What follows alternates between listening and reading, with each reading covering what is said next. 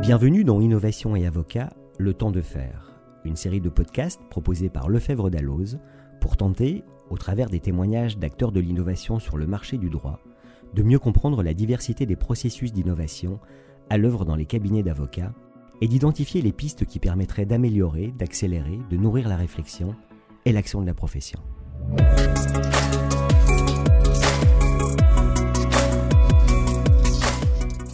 La diversité de la profession d'avocat est une richesse. Et au cours des différents chapitres qui jalonnent nos podcasts Innovation et Avocat, le temps de faire, nous avons pu constater les efforts qui pourraient être réalisés dans l'avenir. Reste que, déjà, certains confrères et acteurs du droit innovent. Pour partager leur parcours et identifier les idées que vous pourriez vous approprier, nous avons invité Pierre-Michel Moto, avocat au barreau de Lyon, cofondateur de Legal Pilote. Bonjour Pierre-Michel. Bonjour Laurent. Merci de répondre à nos questions. Avec plaisir, merci de m'avoir euh, invité. Pierre-Michel, je vais dans un premier temps vous demander de vous présenter brièvement, s'il vous plaît. Je m'appelle Pierre-Michel Moto, je suis avocat de formation et responsable opérationnel de la Legal Tech Legal Pilote. En langage startup, on dit COO, Chief Operational Officer. Merci beaucoup. Pourquoi vous êtes-vous engagé dans la voie de l'innovation? Je pense que ma démarche, mon engagement dans, la voie de l'innovation euh, fait suite à plusieurs expériences professionnelles. J'ai eu l'occasion d'exercer dans différents cabinets, mais à un constat qu'on était euh, souvent sur des process en fait hérités du, du papier, où finalement on avait retranscrit des, des habitudes de travail euh, qui étaient là depuis longtemps et qui qui était devenu finalement indissociable de la manière dont on travaillait. Alors j'ai l'habitude de prendre un exemple qui semble un peu caricatural, mais euh, dans ma dernière expérience professionnelle, le système de, réponse aux clients, donc de réponse aux emails des clients, euh, était encore basé sur les, les de papier avec les projets de courrier. Donc, c'est-à-dire que l'associé euh, faisait imprimer des, projets de courrier. Euh, nous, on rédigeait en tant que collaborateur des projets d'email qu'on mettait dans la bannette euh, en attendant la validation qui arrivait un ou deux jours plus tard. On reprenait le projet, on refaisait le process, ce qui fait qu'on arrivait à 3, 4, 5 jours parfois de temps de réponse aux clients. Là où à côté de ça, on avait une tendance à l'émergence des legal tech type Legal Start, Captain Contract qui offrait une vision beaucoup plus accessible, beaucoup plus transparente et simple du point de vue du justiciable. Donc je pense que mon, mon envie d'innover, elle est partie aussi de cette frustration et de cette impression surtout que euh, dans la profession d'avocat, on pouvait faire mieux. Vous parliez de, euh, de votre formation d'avocat. Est-ce que dans ce cadre-là ou un autre, vous, euh, vous considérez avoir été bien préparé, bien formé pour vous engager dans cette voie de l'innovation, justement? Alors, pour répondre à votre question, je vais déjà replacer ça un peu dans le contexte. Moi, l'aventure Legal Pilote, ça a démarré déjà il y a, il y a plusieurs années, il y a un peu plus de quatre ans. Je suis sorti d'école des avocats en 2013. Et en fait, à l'époque, il n'y avait pas véritablement de choses en place euh, du point de vue de l'innovation. Euh, je, je tempère parce que je sais que les choses ont énormément évolué depuis. Et notamment à l'EFB, il y a eu beaucoup d'initiatives qui ont été prises.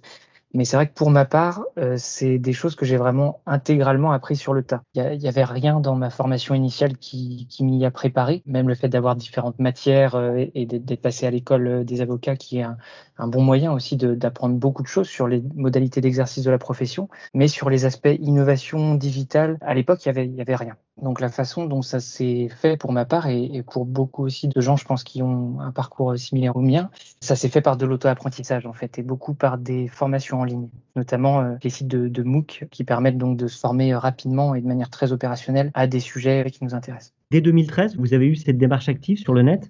Alors non, pas à l'époque. En fait, j'ai opéré un changement de, carrière vers la legal tech en 2016. Et c'est à ce moment-là vraiment que j'ai commencé à m'intéresser à ce qui se faisait dans le digital, notamment aussi en regardant ce que faisaient les premières legal tech qui ont émergé vraiment entre 2013 et 2015. Et en se rendant compte que bah, même en tant que praticien du droit, quand on recherchait des choses sur Internet, on tombait sur des gens qui n'étaient pas eux-mêmes praticiens et qui écrivaient des articles de blog et des choses dans lesquelles euh, on pouvait nous trouver de l'info très intéressante et qu'on cherchait à délivrer aux clients un peu de la même façon.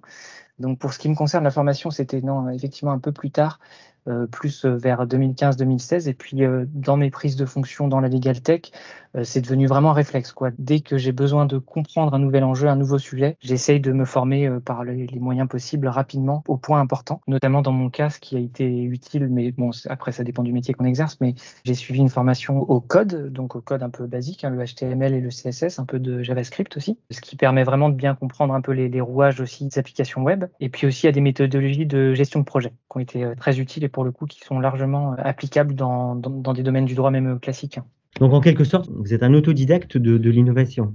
On peut dire ça comme ça, oui, mais euh, moi, ce qui m'a plu aussi dans, cette approche euh, des, cours en ligne, c'est l'idée qui est sous-tendue qu'il faut apprendre perpétuellement. C'est une responsabilité qu'on a envers nous-mêmes. Enfin, moi, je le vis comme ça en tout cas, et c'est aussi comme ça qu'on va trouver de l'intérêt dans ce qu'on fait, donc on va trouver de l'opportunité dans, la progression de carrière. Et c'est vrai que je pense que de plus en plus, l'éducation n'est plus le bloc monolithique euh, de compétences initiales que ça a longtemps été, mais quelque chose de continu euh, dans lequel aussi euh, il, faut, euh, dans une certaine mesure, je pense, être autonome et puis aller chercher, chercher des choses sur les sujets qui nous intéressent. Vous évoquiez la belle aventure Légal Pilote. Qu'est-ce qui a été le plus dur dans cet itinéraire?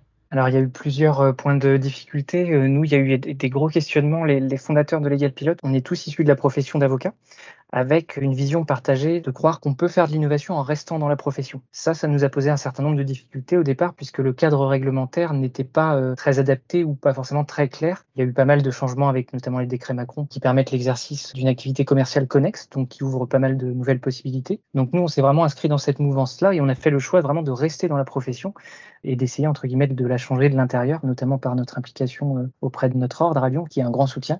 Bon, ça a été une première difficulté, mais finalement qu'on a pu résoudre avec euh, proximité et transparence vis-à-vis de notre ordre et avec euh, plein de bonnes volontés qui existent dans la profession pour avancer.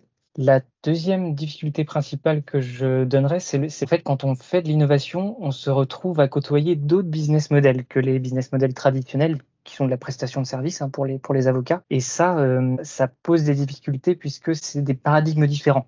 C'est d'autres méthodes de création de valeur, c'est d'autres compétences. Et notamment, un des points clés, c'est qu'il faut comprendre les différents métiers qui sont impliqués. Quand on est avocat, on fait un peu tout soi-même souvent. quand on est dans des grosses structures, ben, on va se spécialiser par département. Et puis à côté, on a des fonctions support dans d'autres business models tels que le nôtre, par exemple, nous on est éditeur euh, SaaS, et ben il y a d'autres métiers. Il y a les il y a les customer success, il y a les développeurs informatiques, il y a les account managers. Donc voilà, il faut apprendre tout ça. Il faut avoir l'humilité aussi, je pense, de, de se dire aussi qu'on repart un peu de zéro parfois. Mais voilà, il y a un chemin à faire de ce côté-là. Et c'est vrai que le, le, monde du numérique est aussi complexe, je pense, pour ça, parce que les métiers évoluent très très vite. Notamment, je pense des métiers comme le marketing. Euh, il y a énormément de sous-spécialités, de sous-compétences, et il faut entre guillemets mettre les mains dans le cambouis pour comprendre euh, de quelles compétences on a besoin pour s'entourer des bonnes personnes.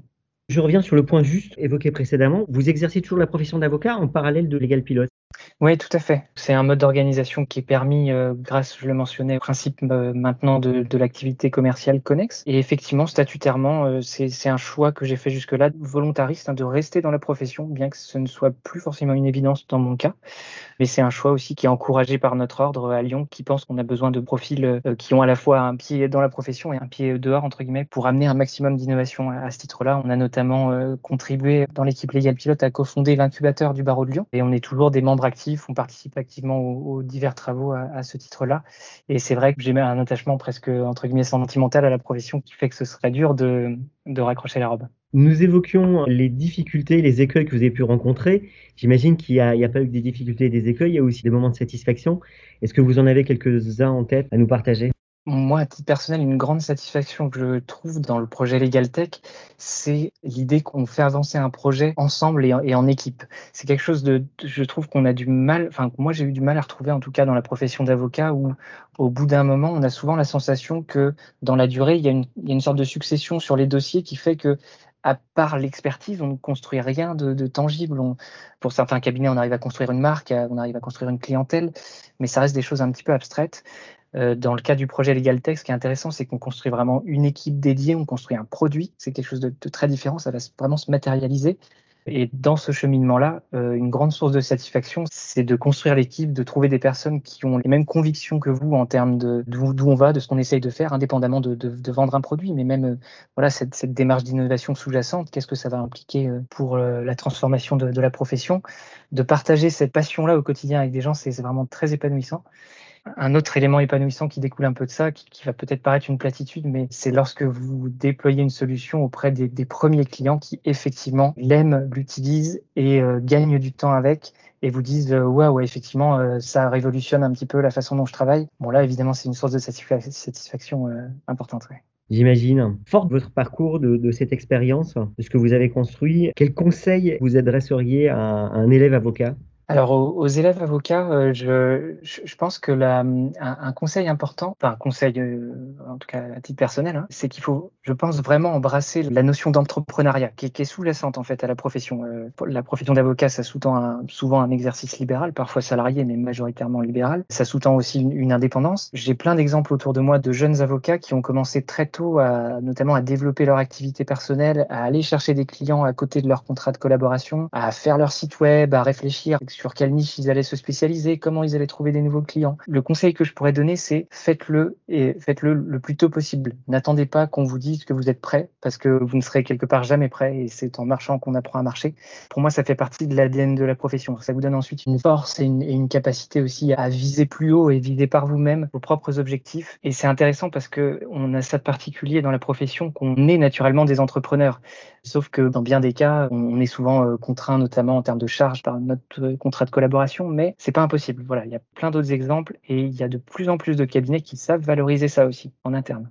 Entendu. Cette fois, un avocat de 35-40 ans, quel conseil euh, donneriez-vous? Là, je pense que c'est un peu des conseils que je m'appliquerai à moi-même parce que j'ai moi-même 35 ans euh, cette année. Je pense que je reviendrai sur le volet de la, formation. En tout cas, moi, à titre personnel, c'est quelque chose qui m'a beaucoup ouvert, euh, les chakras, entre guillemets. Ce que je trouve intéressant, c'est qu'au-delà de la formation euh, continue, de l'expertise qu'il faut cultiver, bien évidemment, je trouve aussi intéressant d'aller se former à d'autres choses qui sont peut-être moins évidentes pour la pratique quotidienne, mais qui peuvent vous donner une autre vision du métier. Je pense notamment, moi, à titre personnel, des choses qui m'ont beaucoup enrichi. Ça va être ouais, la formation méthode de, de, gestion de projet, aux méthodes de développement euh, agile qui s'appliquent euh, dans le cadre de l'informatique et, qui sont pour beaucoup très largement transposables en fait dans le domaine juridique. Et le fait d'aller chercher voilà de, l'ADN un peu à l'extérieur de la profession, je trouve que c'est intéressant et ça permet aussi de, voir aussi l'innovation comme quelque chose de positif. Je sais qu'il y a quelque chose d'angoissant pour beaucoup de professionnels de, de voir ces lignes qui bougent, le périmètre de la profession qui, qui s'effrite peu à peu. Enfin, moi, à titre personnel, j'essaye de prendre les choses à bras le corps et se dire que bah, justement, ça peut être aussi euh, des sources d'opportunités, qu'il y a plein de nouvelles choses à faire qui vont être sympas et qui vont être épanouissantes. On va se quitter sur cette note d'optimisme. Merci beaucoup, euh, Pierre-Michel, d'avoir répondu à nos questions. Avec plaisir, merci de m'avoir accueilli.